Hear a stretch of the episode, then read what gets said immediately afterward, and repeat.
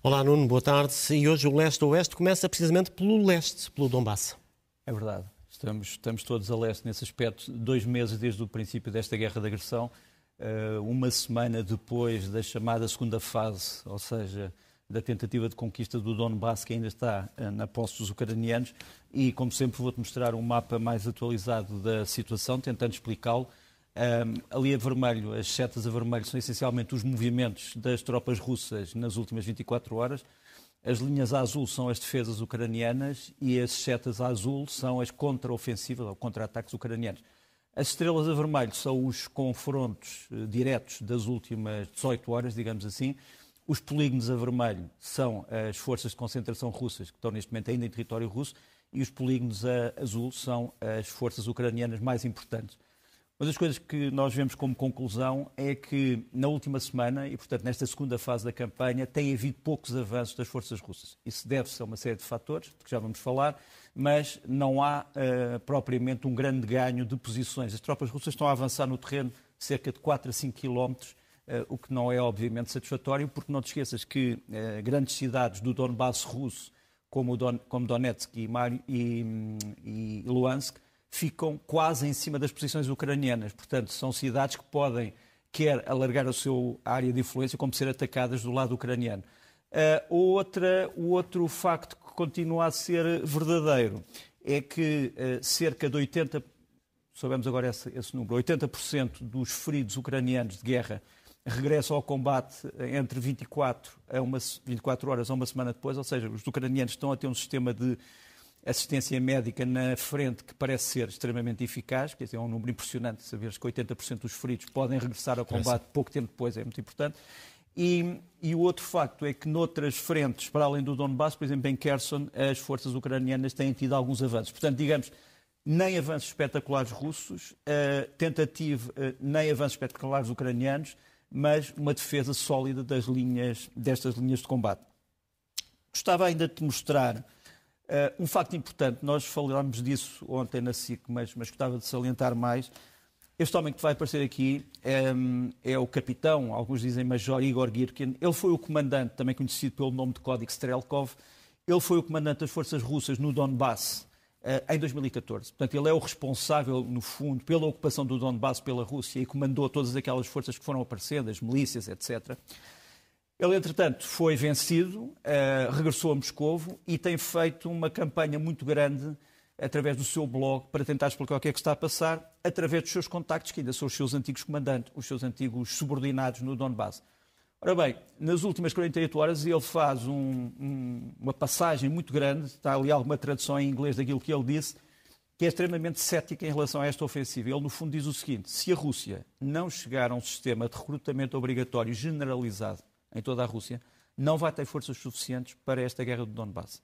Ou seja, ou a Rússia considera que está numa guerra total e mobiliza toda a sua população em estado, eh, em, digamos, a idade militar, ou então não vai ter sucesso. E depois enumera as razões porque isso acontece, diz que a Rússia está a perder demasiado pessoal, está a perder demasiado equipamento, eh, as forças melhores desapareceram, ele diz: temos ainda alguns cossacos que dizem que querem ir para a frente, mas o que lá está na frente são os chamados álcool-cossacos, que estão perfeitamente embriagados. Portanto, ele descreve uh, as forças russas de uma forma tão, tão sinistra que uma pessoa pergunta: este homem está mesmo ao lado do Kremlin ou não?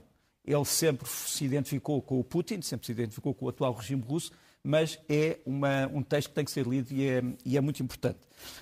Deixa-me também dizer-te mais duas ou três coisas sobre, este, sobre esta semana. Os ucranianos, o comando ucraniano está a lançar um alerta para que a população, não os militares, mas a população, identifique no terreno este sistema russo que se chama Redoubt 2US. O que é que é?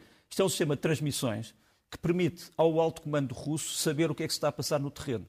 Portanto, o que os ucranianos querem é destruir estes sistemas que estão neste momento na Ucrânia. Porque sem estes sistemas, a Rússia fica sem olhos, sem ouvidos e sem forma de comunicar com as suas tropas. E, portanto, é curioso que a Ucrânia esteja a usar neste momento civis para detectar e, e, provavelmente destruir estes sistemas.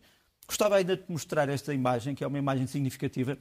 Em várias cidades europeias, a Eslováquia, na República Checa, na Polónia, estão a chegar caminhões militares, enfim, comboios com caminhões que vão transportar blindados e peças de artilharia Isto é uma peça de artilharia um, enfim, que vem de um dos países da NATO próximos eh, da Ucrânia. Eles estão a levar armas para a Ucrânia e é uma das formas de essas armas chegarem. E muitas dessas armas já chegaram.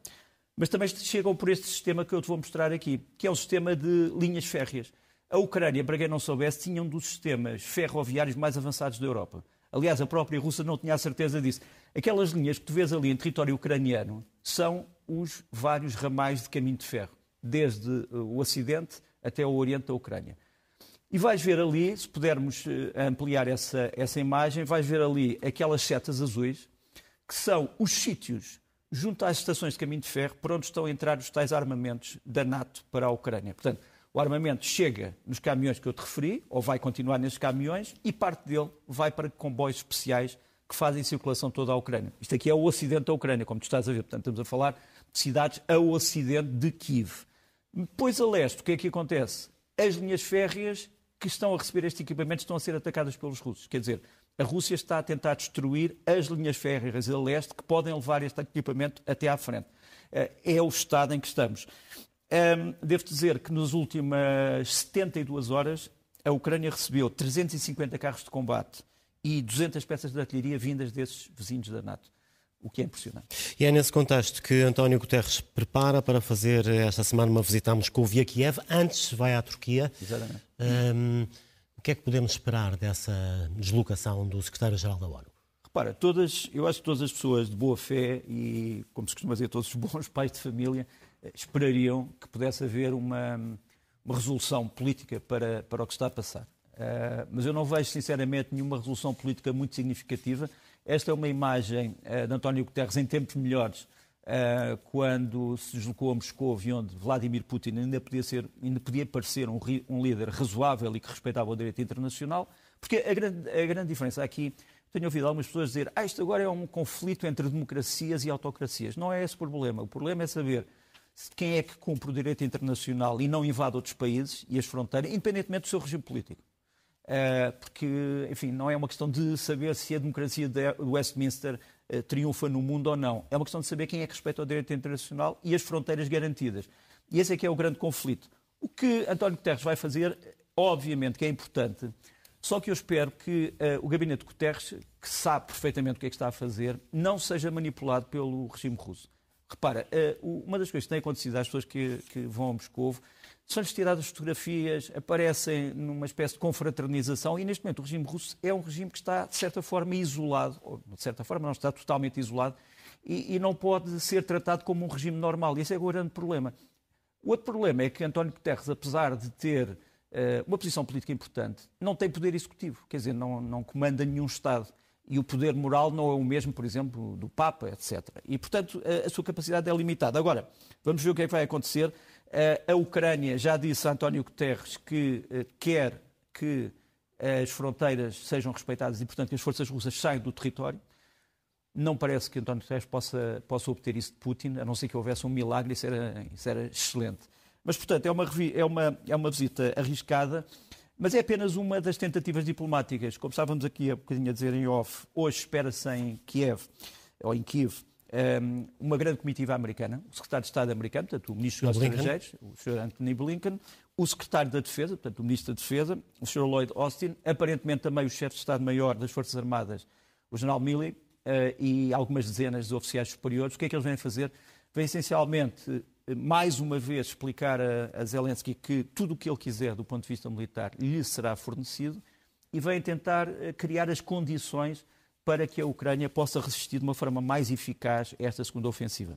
Por falar em resistência, Mariupol eh, ainda resiste, mas já muito localizadamente. Sim, mas quem conhece Mariupol, que é uma, é uma das, era uma das cidades mais bonitas da Ucrânia, estava totalmente devastada, uh, sabe que aquele sítio onde está a tal resistência tem nada mais, nada menos que 5 km de comprimento. Quer dizer, não é propriamente um bairro pequenino.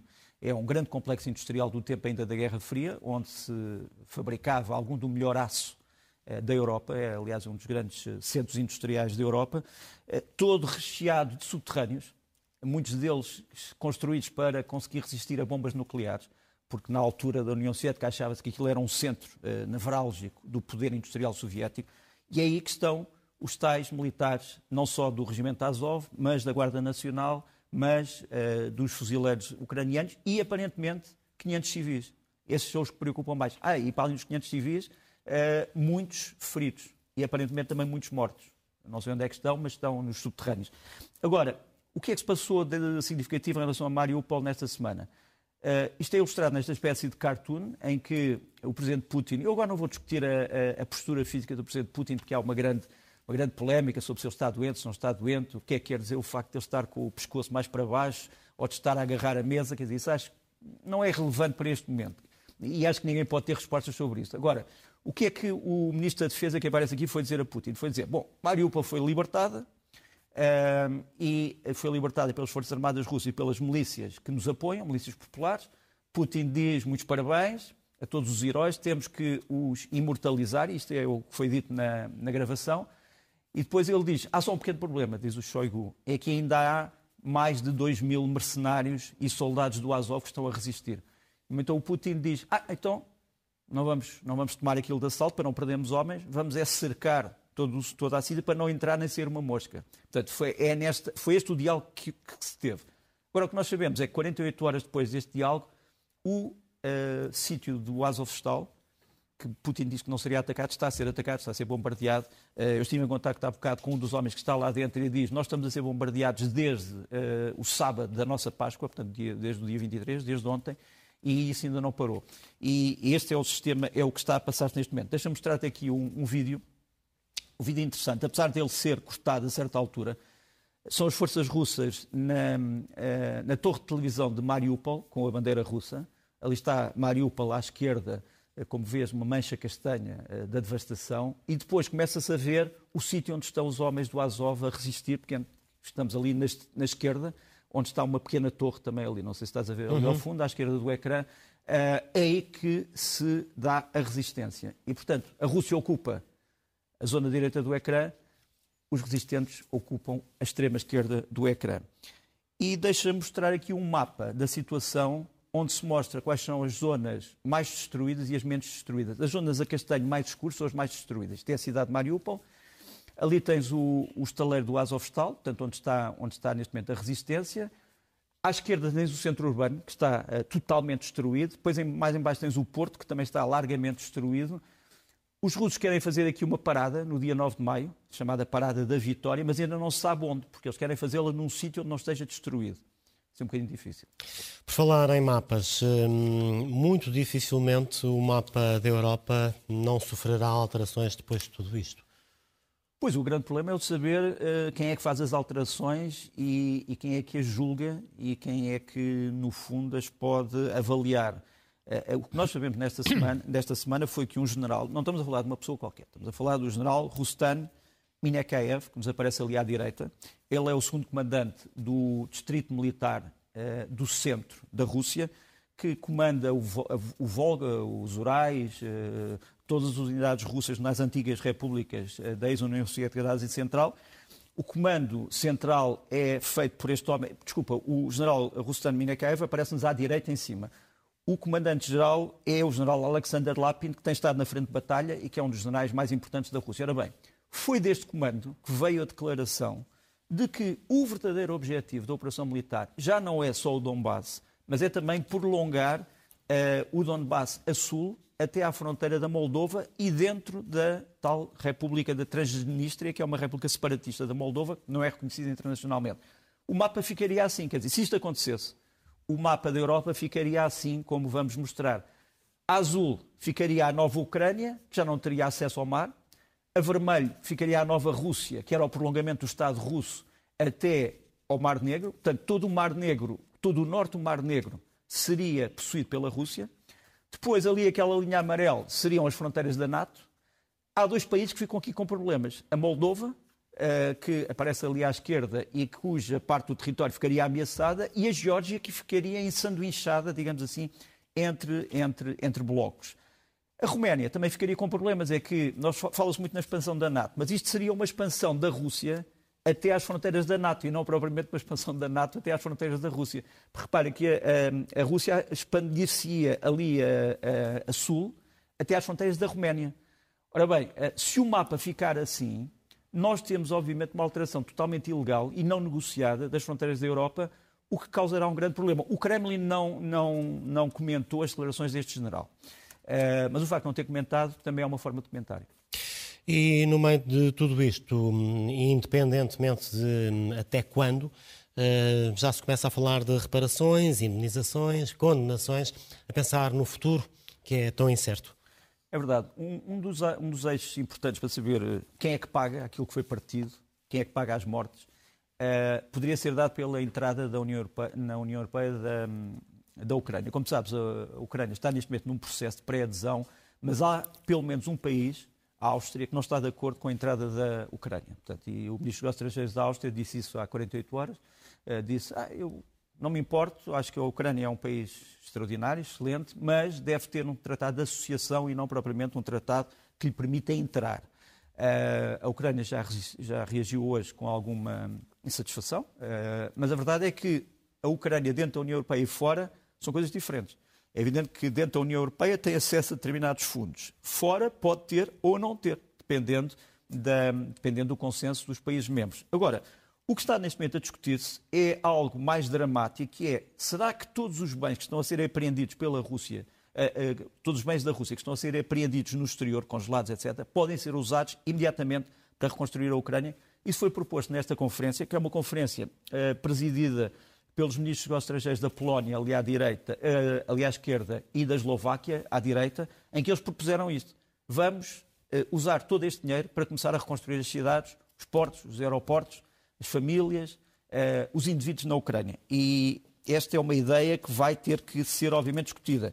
Agora, como tu disseste, não é só um problema de reparações financeiras, é também um problema criminal. Por isso há vários tribunais que neste momento estão a julgar processos de crime.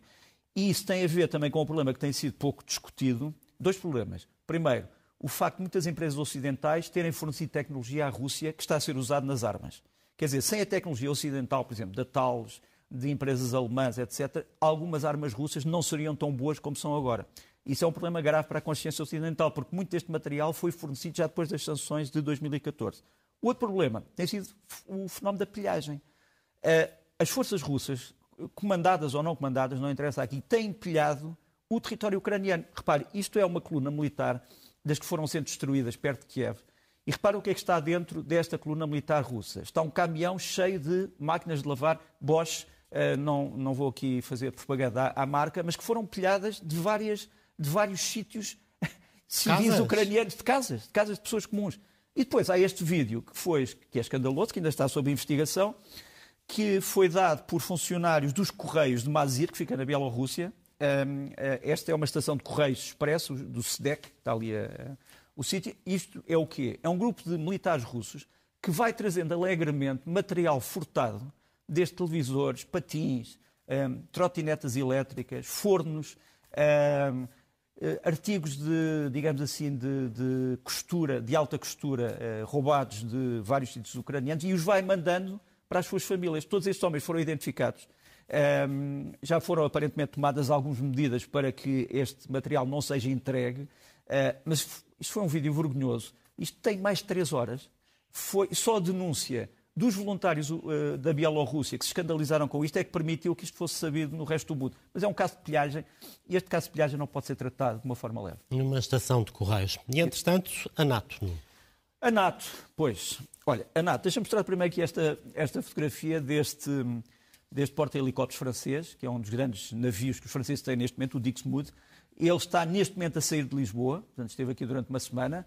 Uh, participou como um dos navios comandantes do exercício Core 22, que é, o, um, que é um exercício que se deu na Noruega, uh, que previa a invasão da Noruega pela Rússia. E o que é que a NATO fazia?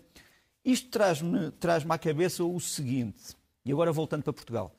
Será que Portugal, no seu Orçamento Geral do Estado, aprovado na generalidade e agora discutido, está preparado para os novos tempos?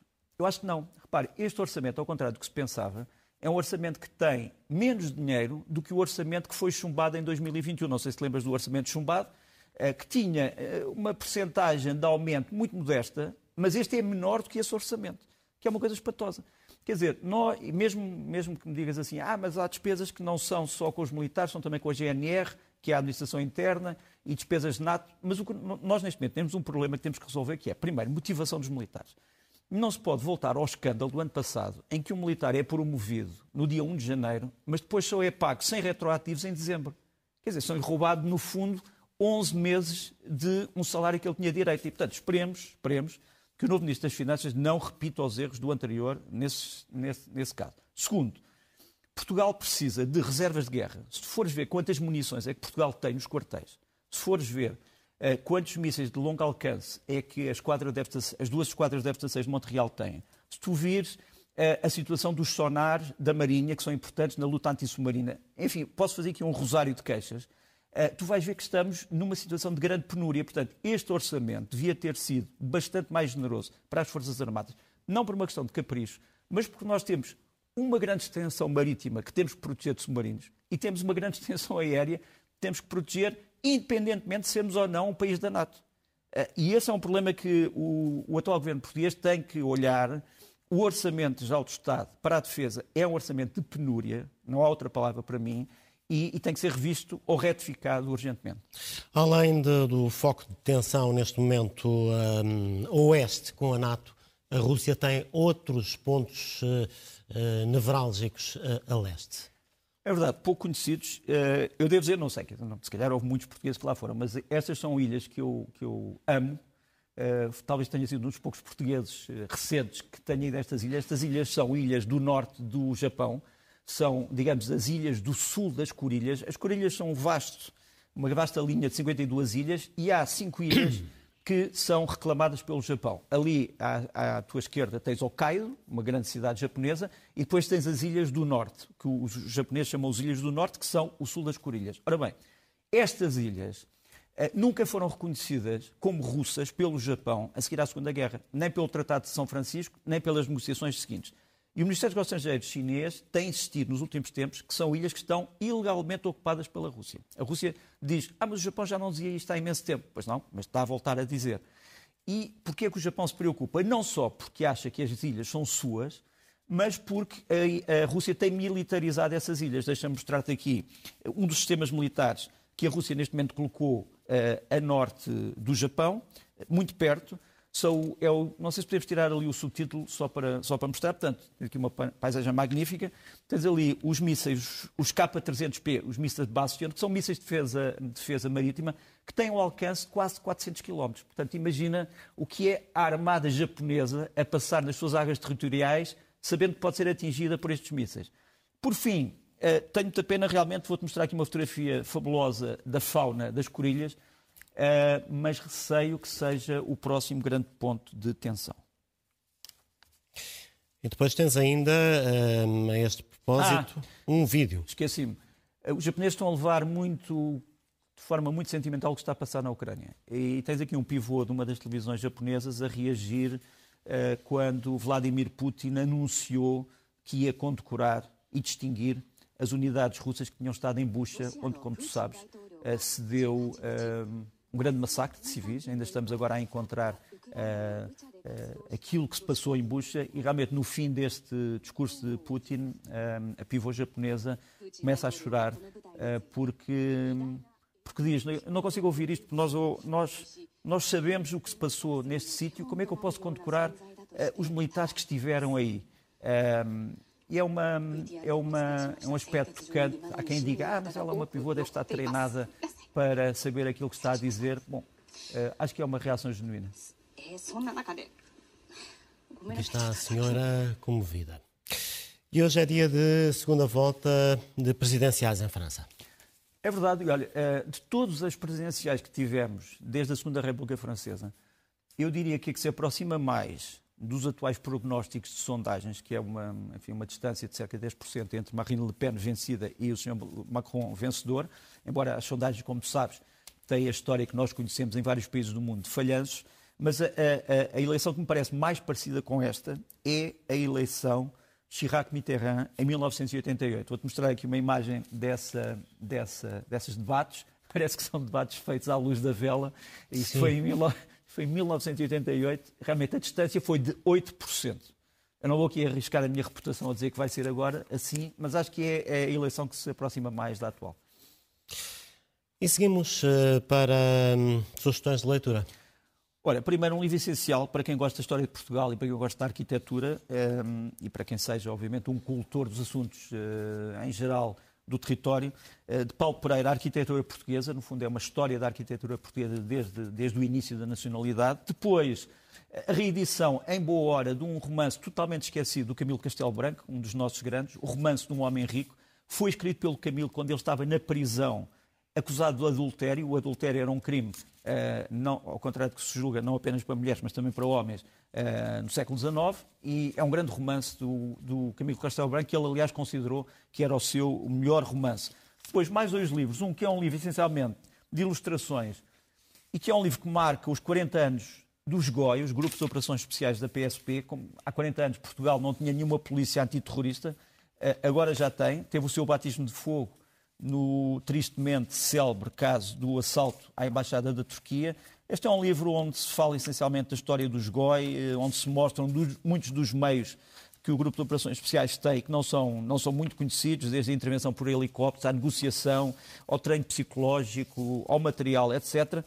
E, embora a Guerra e Paz lance este livro, e depois, é o único livro que não é português, que eu trago aqui, mas que é essencial, chama-se um, chama-se, eh, é essencialmente um livro sobre, eh, do Jean Numa Ducange, Quand la gauche pensait la nation, quando a esquerda pensava na nação, e é no fundo a Belle Époque, o que é que os partidos de esquerda da Europa pensavam sobre a nação.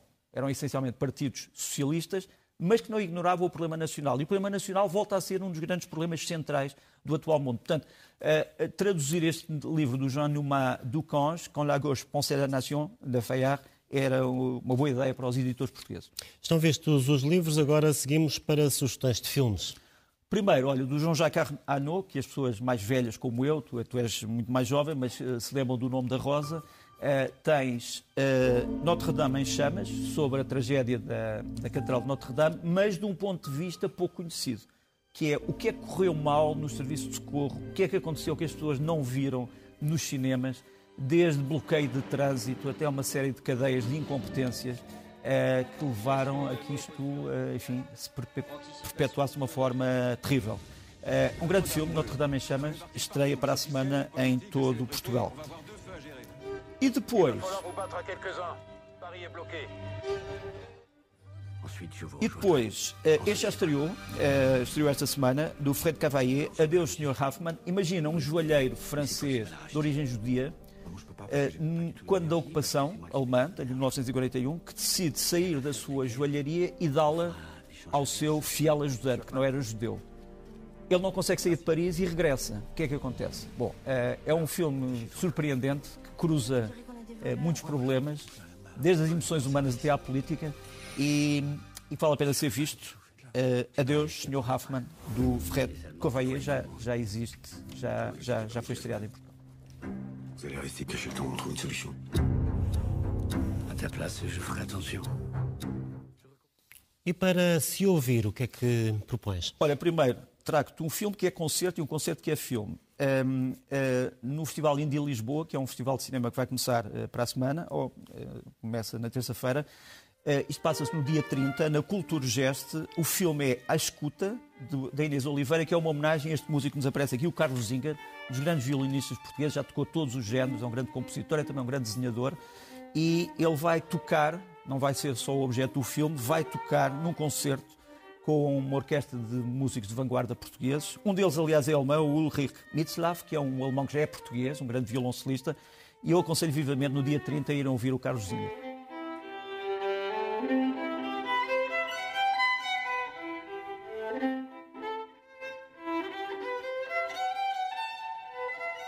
Parece interessante. E além disto? Olha, tenho. Ele chama-se mesmo, é o nome do grupo, ele chama-se O Gajo. Uh, é um português que uh, reatualizou a viola campaniça, que é uma viola do Alentejo. Ele toca aqui com o Carlos Barreto e com o João Salgueiro, uma das melhores uh, duplas rítmicas de Portugal. Lançou um CD, já no ano passado, Subterrâneos, e há um concerto disponível online que deve ser consultado. E aqui tens o Gajo a tocar dos Subterrâneos.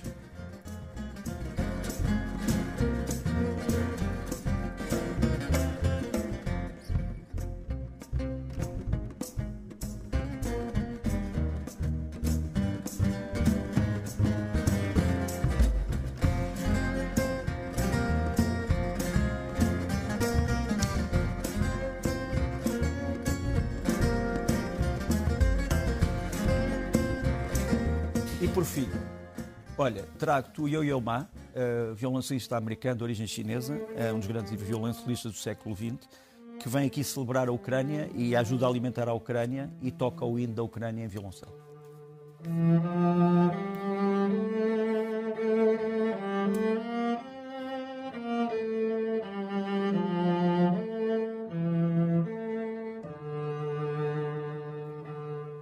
Parece uma boa maneira de terminar. Nuno, muito obrigado. Até à próxima. Vamos-te hum, vendo e ouvindo durante a semana no Jornal da Noite e também no Jornal da Meia-Noite. E uh, para a semana volta o Leste Oeste. Boa semana.